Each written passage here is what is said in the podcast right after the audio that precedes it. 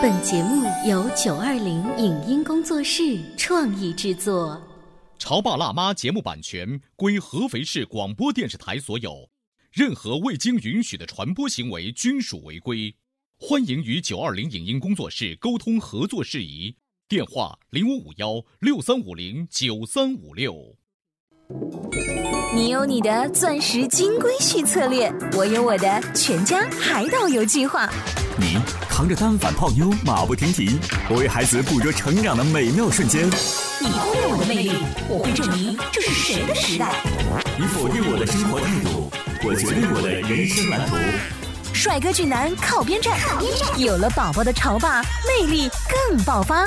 窈窕美女靠边站，有了宝宝的辣妈魅力更火辣。我是辣妈，不是老干妈，我为自己代言。我是潮爸，不是太阳能浴霸，我为自己代言。潮爸辣妈。本节目嘉宾观点不代表本台立场，特此声明。每个孩子都有自己独特的个性，有的孩子乐于分享，有的孩子则不是。那么，孩子不分享就等于自私吗？怎样解决孩子守着自己的玩具不分享的问题呢？如何让孩子顺利度过物权意识敏感期？当自己的孩子被别人贴标签，我们应该如何开导和鼓励他？欢迎收听八零后时尚育儿广播脱口秀《潮爸辣妈》。本期话题：不会分享的孩子如何锻炼换位思考能力？欢迎收听八零后时尚育儿广播脱口秀《潮爸辣妈》，你们好，我是灵儿，我是小欧。今天直播间为大家请来了中国科学技术大学终身学习实验室的齐涛宇齐老师，欢迎齐老师好。齐老师平时呢也是把自己的学习研究在我们的节目当中跟听众们一起分享。是这种分享精神呢，并不是直接说你给我钱我就把东西告诉你，这种分享其实是无私的。说的那么赤裸干嘛呢？你 那你知道小孩子有的时候是这样，就是我玩具为什么要给你分享？如果你手上今天没有拿一个跟我来交换啊，我就不跟你分享，你知道吗？不，那就不叫分享啊，那那叫交换，那叫交换呢。对，但是有的小孩子是这样子的，就是刚刚带这个玩具下楼玩，家长都迫不及待的说：“快点嘛，我们跟其他小朋友一起分享呀。”你知道“分享”这个词？这段时间就特别流行起来，尤其是各种身心灵的课啊，各种什么职场精英，或者是做那种课程，来，everybody，我们一起来分享好不好？特别空洞。嗯，所以在我们今天聊的这个语义当中，分享并不是往往是所谓的一种正面的那种效应，我认为可能还偏负面效应。有的时候这个分享是。特别空洞的，嗯，你没有办法去具体化的哈。对，就是很多爸爸妈妈在问我们说，孩子不分享是不是就是自私？嗯，给他戴了很大的帽子。我说，分享和自私本身没有任何的关联性。哦，应该说，我们的孩子在一岁之前，他没有物权的概念的。大家注意到没有？一岁那小宝宝，你说把你的糖果给我咬一口好不好？那小宝宝会把他手里的就递给你，就递了。大部分会递的。那也就是说，个别他不愿意递的话，你知道我们曾经采访的老师反而会恭喜这样的家长，就说明你的孩子已经发展到说认为那个东西是我的，对对，物权说明他智能发育比较快。可如果这个时候你说，哎，宝贝，你要学会分享啊，你把你玩具就吃的分享出去啊。对牛弹琴是吧？宝宝大脑里不会有这个词，他不懂得什么叫做分享，他连物质的属性他都不清楚。那么到两到三岁的时候，孩子开始有了初步的物权概念，嗯，这是我的，嗯，所以他就会强调这是我的，所以他不愿意把东西给你，这是他这个时期所决定的，嗯，所以这跟自私一点关系都没有。所以有的时候有一个朋友就说：“谁说这跟自私没关系啊？”他跟我说：“这不就是人之初性本自私吗？” 他说：“你看一出生小孩就东西都不。”肯给你，就说明人本来就是自私的。我说不是，其实呢是我们人类在学习过程中认知世界和自己的一个过程。嗯，为什么今天讲到这个话题呢？其实这已经到人类一个比较高端思维能力的建设过程，就是能够去换位思考。嗯，能够去理解换位思考，对，能够去理解自己和世界的关系，本身就是一个高端能力了。那你是小孩一开始是想不起来，我这个东西给你玩之后能换位思考，还给我带来什么下一次的好处？啊，以及我友谊的交换。啊，这个不会，他想不到。对，因为这是他的物权敏感期，所以这个时候孩子就肯定不愿意给你，他会觉得这是我的，我凭什么给你？是你为什么要给你？给了你有什么好处？他不会想那么多。我想呢，现在就是不强迫孩子去分享，这已经是呃一部分的八零后的家长能够接受的观念。因为听齐老师或者是其他的一些专业的书籍当中提到说，这是孩子在初步建立物权的概念嘛，我们不要那么早的干涉，你只要稍微提一下，他愿意就愿意，不愿意也不用强迫，对不对？对。那这件事情，我们今天还要讨论，它跟我们的学习力的有什么特别的联系吗？我们刚开始的孩子在那个时候先认识到自我，我的东西和你的东西很好，我们要帮助孩子构建物权的概念。嗯，这是你的，所以你要好好爱惜哦。这是孩子学习第一步，那么他能够尊重和爱惜自己的东西。嗯，第二步他就要进行了什么呢？社会交往，因为三四岁之后他要上幼儿园，他要进入同伴，同伴会形成同伴关系。他在跟同伴交流的过程中，必然会出现一些冲突。嗯，这些冲突很可能的发生就是物权的一个转移。啊，对。所以有人说嘛，说幼儿园的小班或者是哺乳班，就像是人类社会的初级阶段，原始社会，就人与人之间的那种那种社会性的连接，都是在那个时候开始摸索出来的。对，你看那时候孩子就开始体会到。一个关联性了，我给你东西，我会获得什么？可能因为把我的娃娃跟你玩，我获得友谊；你跟我玩，我很开心，比娃娃跟我单独玩更开心。他在这时候会形成思维了，他的时候他开始学习跟别人交往。嗯，我为什么说教孩子学会分享是一个非常重要的学习过程呢？是孩子从自我认知转化成跟他人认知的一个过程。当孩子能够去理解他人的需求的时候，那他这种高端的思维能力就开始形成和建立了。嗯，这为什么是学习力呢？因为第一，社会适应能力本身就是学习力中很重要的一块内容。另外一个就是你在这种思考的过程中，他就可以去解答很多问题。看我们做的一些语言的阅读理解，我们未来做语言阅读理解，去理解文章为什么？你想那个卖火柴小女孩跟你半毛钱关系都没有，你怎么能理解到她很难过？哦，她需要吃的换位，对她开始她可怜呢，对她会感受到哦，那感同身受，感同身受。你跟一个很小的孩子去讲卖火柴小女孩，她会大白眼看你，不知道为什么，这有什么难过的，对不对？她不理解。但其实是在他跟这种分享和交往过程中，能够感受到别人的情绪，哎，这是一个非常重要的学习过程。这样一说的话，脑海里浮现一个画面，比如前两天我带我的儿子在这个公园里面玩，其他一个小弟弟呢，就是虽然嘴上说不要不要你们的东西，但是他。你看那个表情，你知道吗？他的口水欺骗了。对呀，那如果你是一个已经在换位思考、你在观察的话，你就知道其实这个小弟弟跟你平时一样是很很馋猫的，是不是？我们也可以跟他分享一点，这也是观察的一部分。对对，因为因为孩子会非常敏感的看到他到底是什么样子的情况，那么他就慢慢理解了。你看，比方说两个孩子在抢东西，在打架，嗯，那。家长会说，其中一个孩子拉过来，你怎么能这么自私？给他玩哦，你首先这个帽子就很糟糕，孩子会想哦，我这样叫自私。但是他就会怎样呢？他会不知道这个东西是我的。有两种可能，一种孩子就是我就不给他玩，嗯，然后爸妈会觉得这孩子养的真糟糕，太自私了。还有一种就是，那我爸妈说了，我给你玩，以后他所有东西都会无条件的给你，就败家嘛。对，就是他认为我东西都得分享，我都得给你，两种极端都是不好的。但是正常的处理是什么？在这个过程中，孩子在沟通的过程中，他会发现你抢我东西是吧？我打不过你是吧？我打不过你，我肯定还会打不过别人。嗯，那我们就得协商解决这个问题了。我又不想跟你玩，但是我自己我会吃亏。他就会说：“那你把你的什么给我玩玩，我的就给你玩。”看到没有？他会去交换，他会懂得物质的价值，然后进行交换，然后他就会思考到。我这个东西有可能孩子会拒绝。你说我把娃娃给你玩，那男孩子会说我不喜欢娃娃，我喜欢车。所以他会想到，那我有没有其他地方是可以替换的呢？对对对对，然后他的思维能力又会形成了，看替换思维也在形成。那这个过程是都孩子自己啊这么想出来的，还是家长和老师也要在旁边稍微引导一下？比如说他是小男生啊，不喜欢娃娃，你要不要去玩具柜里找一找其他的，有可能他会喜欢的，对不对？家长的作用就在这里，老师作用在这里，就适当的进行一些引导。在他遇到这种情况下，哎，宝宝还没有别的办法呀。小哥哥说我不喜欢汽车，他说那你就提醒孩子，那男孩子一般喜欢什么呢？或者你直接问小哥哥你喜欢什么？我看我有没有，我跟你换。哎，这个时候孩子就会去想问题了，他会找到跟你等同价值的，看这叫替换。我知道我可以替换跟你等同价值的东西，又是一种思维能力在形成。所以分享这件事本身，就像刚才小欧说的，它是个中性词。是我们不要把它强调，认为会分享的人就是一个无私的人。我认为过于无私的人是挺奇怪的一个人。而且我觉得分享啊，大多数是跟自己的同龄人在一起学会的，就是跟长辈吧，总是呃碍于道德层面的东西是尊老爱幼的体现，而只有跟同辈我才会存在，因为我们平等才有分享。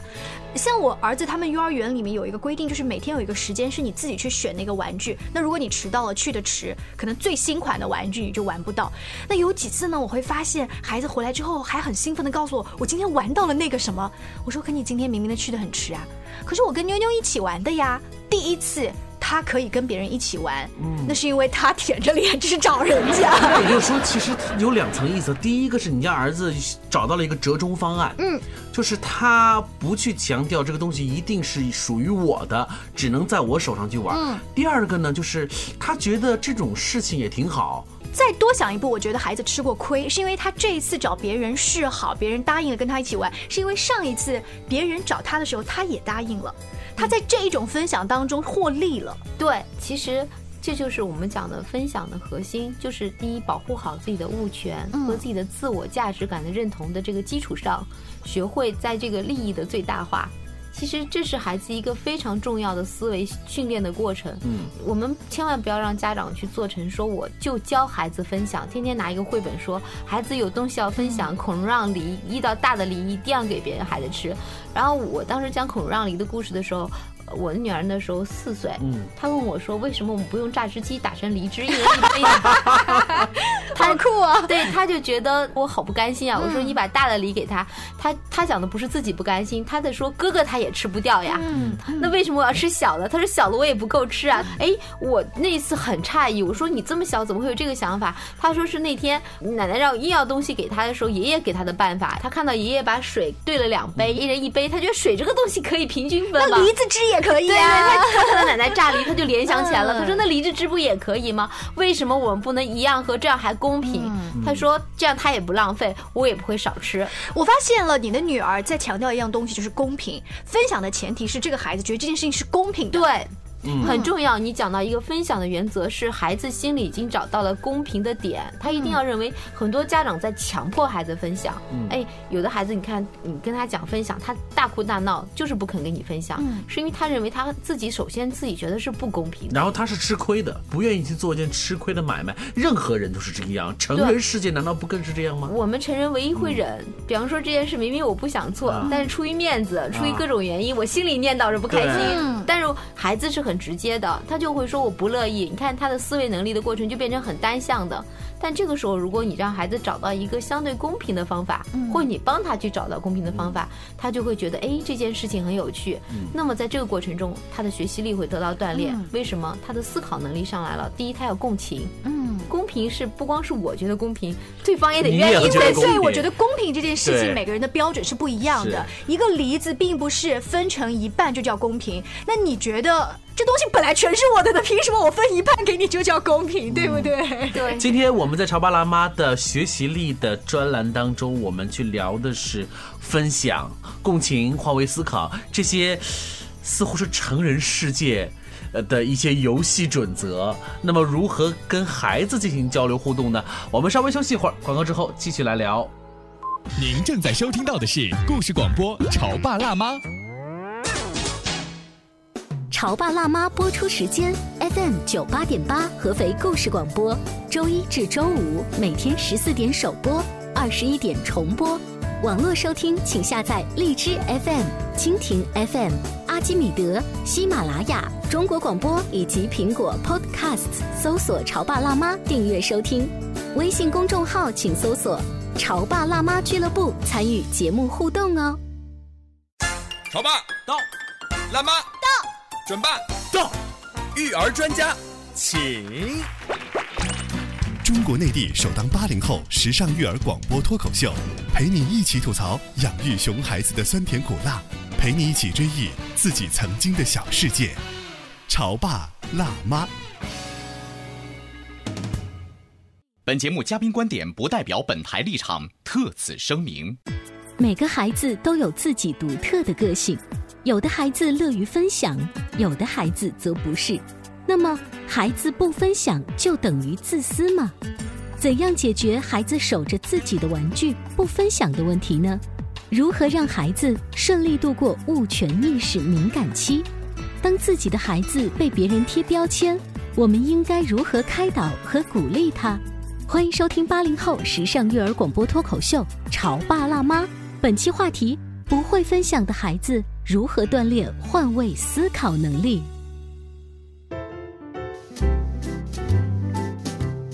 广告之后，欢迎各位回来。您收听到的《潮爸辣妈》，今天请到了齐老师，我们一起来聊一聊不会分享的孩子如何锻炼这种换位思考的能力呢？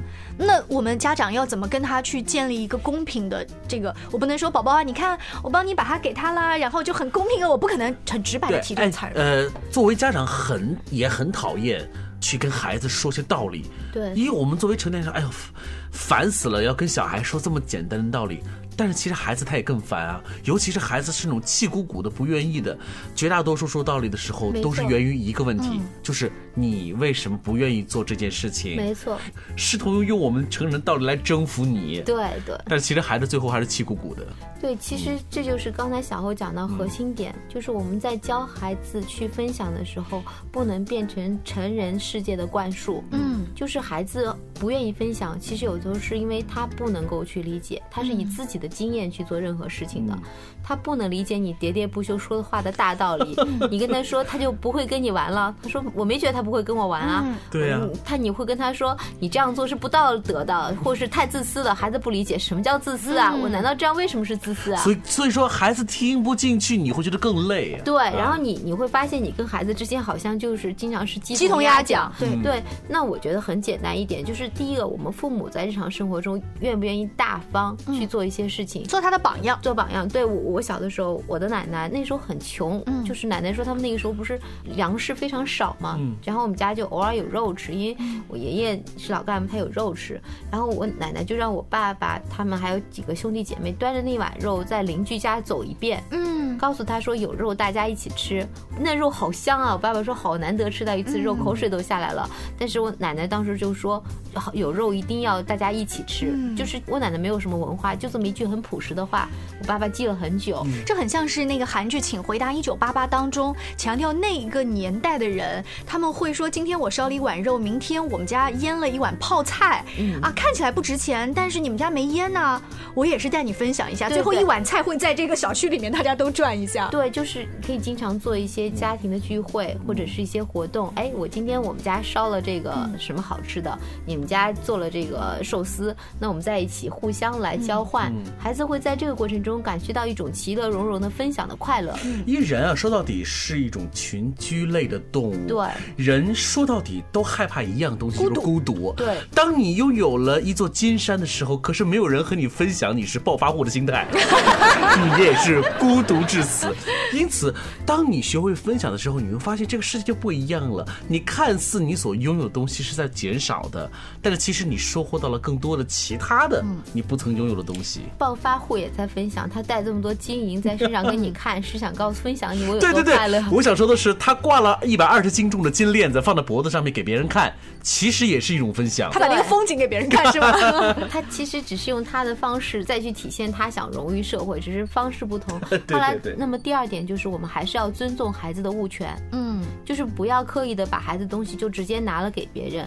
让孩子自己选择处理方式是很重要的。嗯，他真的不愿意给，其实没有什么大不了的，这跟自私没有关系。哎，这个事情我觉得得放在什么环境？如果大家都是年轻的爸妈，好像不用说透，你都能够明白，他们两个小孩子，我们我们不管了哈，让他们俩自己，大家呢都相视一笑。可是如果说这个时候，比如是小欧家的奶奶在带，如果我不去管，作为年轻人，这个奶奶就会说：“哎呦，不就玩一下你们家的玩具嘛，干嘛呀？”我到底是解释好还是不解释好？而且这个话孩子们也会听到，那这个时候就很尴尬。因为我曾经遇到过，就是我决定不干涉，而且我跟这个孩子说：“嗯，你喜欢那一个小玩具，可是不是阿姨的，是小宝的，你自己去跟他商量好不好？”旁边的奶奶会在旁边，哎呀，不愿意就不愿意就是了。而且他会说这话：“人家不愿意，我们走吧，走吧。”那个表情跟那个语气，深深的让我难收，想哭。所以呢，我们这个节目就必须要在二零一七年、二零一八年、二零一九年继续办下去。原因就是，我们不仅要把我们的育儿思想让潮爸辣妈们知道，也要让潮爷辣奶们知道。是这样的，其实有的时候在不同的年代，他对教育的方式有很大的不同。但是我们要相信，其实随着时代的变化，这些爷爷奶奶们他的综合素质也在提升。嗯，但是我们没有办法去改变所有的人。当你遇到这种情况，我的话，我首先还是会保护我孩子的一个自尊。奶奶说这话，他肯定会感受到那个奶奶生气了。你可以跟他说，奶奶很伤心，是因为。他的孩子没有得到玩，但是我仍然尊重你，这是你的玩具，你可以选择给他玩和不用给他玩，不用考虑别人对你是什么样的看法，嗯。这是你自己尊重自己的第一步，让孩子先觉得我很安全。你千万不要因为奶奶说那话，你再说，你看看你就不给孩子他玩，就太顾及自己的面子了。对对对，一定是说还是回到那句话，我们尊重孩子的自己的物权感，本来就是他的，给不给他玩本身没有问题。齐老师说到这个事情，我突然回想起我过往的一些不开心的一种往事。那个年代，每个家庭其实都不富裕，家里头偶尔呢会有一些好吃的夹心饼干、好玩的一些玩具。其实我自己都特别省着吃，爸爸妈妈是绝对不会吃的。那些玩具我自己都小心翼翼的玩，都不愿意给别人玩。嘿，我发现只要我们家小表弟一来到我们家，嗯，我妈就擅自做主了，把那些我平时都舍不得吃一两块的夹心饼干，咵拿出去给他吃。好玩的变形金刚，我还没玩两天，咵拿给别人玩。折了一个胳膊，所以在那一段时间当中，只要我表弟来，我就特别的不开心，因为我觉得我有一种被侵犯的感觉，被侵犯的感觉，那个爱被剥夺了的感觉。对，可能这就是我们今天在聊的话题当中说的这种分享那种所谓的恶意的，就是爸爸妈妈没有注意要保护他的这种物权。对，我觉得其实很简单，就是因为我们的父母太过要面子了。嗯，我觉得真正要维护的，应该就是孩子自我的自尊和他对他所有物的尊重。嗯，我举个。例子，现在你的表弟如果到你家里来，其实到你家随便拿东西，其实他就是在一定意义上说，他就侵害你的权利了，是对吗？因为我们不是一个人，所以你拿的东西是侵害我的权利了。但是在中国的传统习俗里面，就认为大家都是亲戚嘛，嗯，随便一家人呢，对，别说亲戚了，要是再有什么什么邻居，你也可以来侵犯，就是对自我的认知是很少的。但是我觉得，可能对于孩子这么现在的孩子来讲，我觉得我们的教育理念是尊重他的。自我的认知，那将来他才能保护自己啊！我觉得不仅仅是保护自己，那同样是我让别人不来触犯我的物权，同样你也不可以触犯别人的物权，这是一个相互的。这其实是一个尊重的问题。最近我突然听到了一个特别有意思的一个概念，叫做超级个体的概念。它这个相对于我们身边的这个文化环境，我们就是有一些并没有个体的意识，我们有时候太容易随波逐流了。我觉得可以把超级个体的这个概念借到今天我们的话题当中，就是我。我们要尊重孩子作为一个独立的人，小小的超级个体，是是是是。有了这种个体的尊重之后，他才能去思考啊，我。是独立的个体，但是我们刚才说了，我又是群居动物，嗯我怎么在保护我个体的这个权益的同时，能够跟大家形成更公平的权利互动？嗯那时候他会寻找思考，那就第三个方面了。我们去教孩子，引导孩子，我们不能用教教这个词，其实不恰当。教这个词儿呢，就变成了你刚才强调的第一点，就是我们不应该用成人的思维灌输。看，我有时候也会说出来，其实我们是在引导他，引导他去理解怎么去跟别人交流互动，并让他从中体会到快乐。嗯。啊，比方说，你说这个玩具就像小欧，当时如果你表弟来，你的爸爸妈妈说，哎，这是小欧的，你自己决定。嗯。还有那吃的是不是界定就是你的，不给别人。如果说是家庭共有的吃的，那你妈妈有权做决定。比方变形金刚是你的，表弟要来玩可以，那你就说我们一起玩，或者有一个界定去玩，而且你不能给我弄坏了，不然你得给我赔付。嗯。哎，如果形成这样一个界定，小欧心里就会舒服了，其他表弟也会学会舒服了。如果一个孩子从小到人家家可以随便在别人家里折腾。他长大以后也没有底线的。有没有边边界对他没有边界，他到所有时候都会在侵害别人，他还会认为自己不就让你帮我做点事儿吗？你怎么就这个样子呢？嗯其实就是边界感。另外一个，你引导他去解决问题的时候，他大脑会形成很好的思考。嗯呃，我跟你去交换，你给我一个东西，那价值是对等的，我也喜欢，你也喜欢。嗯哎，我怎么能让你喜欢？因为我喜欢你不一定喜欢，那我就去找到一个你也喜欢的方法。嗯那这时候孩子之间，其实在他的这个形成过程中，就形成了很好的同伴关系。嗯，他既自尊，又能跟别人友好相处，我觉得这是最重要的。哎你说我们在尾声的时候，还是不是要补充一点？就是如果你把这个道理都已经分析给孩子了，孩子看似也能够从中体会到这个获利的关系，但是他就是不愿意，有可能就一个原因，我看他不爽。你知道有那种感受，当然有的时候也是的，我就是跟你处不来啊，所以我不想跟你分享啊，没有其他的理由，你接不接受？作为长辈，我接受。嗯其实我觉得对孩子的任何一点你都可以接受，因为我们也是这样的。为什么要强迫自己去做一些你真正会觉得很痛苦的事情？如果孩子一直在你被迫要求下去做一些他不想做的事情，那么他的人生一直在纠结中度过，何必呢蔡康永？曾经说过一句话，他说这个世界上最幸福的一句话就是我说不。嗯，对，当我们总是勉为其难去做一些事情的时候，我们这个人生是纠结的，是痛苦的。如果你有一天你能够堂堂正正的说出我不愿意，其实背后的幸福感是特别的强烈的。对对，如果别人直接叫你帮一个忙或者什么，你 yes or no，它是一个比较干脆的。但是分享这件事情是一个特别纠结，因为要把东西剥离出一半来给别人。可以说，我认为永远可以让孩子保留一个说不的权利，因为首先我们说过，尊重他，物体是他的，那么他自己可以处理。他说不就得承担不的后果，有可能他会失去这个朋友，就是孤独吗？对他也可能会去说，因为不，他感到自己更快乐。那么我觉得，只要他找到一条让自己心里最快乐的方式就好了。他可能连续说了几次不之后，发现还是给别人一起玩更快乐，对他会选择去给其实别人玩你。知道吗？分享的快乐，某种意义上来说是需要让孩子。去自己去发现的，对去挖掘出来的。我们不能够简单的告诉他说：“宝贝，分享是件快乐的事情。他之前一定拒绝过别人，或者被别人拒绝过，对有这个失败的经历，他才觉得分享好。而且呢，今天我们聊的这个学习力哈，聊的是这个分享啊、换位思考，其实是一个全家共同去进取的、去学习的一个话题。对我们真不好说这是让孩子去学的。说实话，我们活了三十多岁，我到现在还没怎么学会呃分享的真正的意义呢，对不对？对，所以我们在这里面为什么分享是很重要的一个学习能力？它是孩子社会思维能力形成的一个非常重要的呃因素。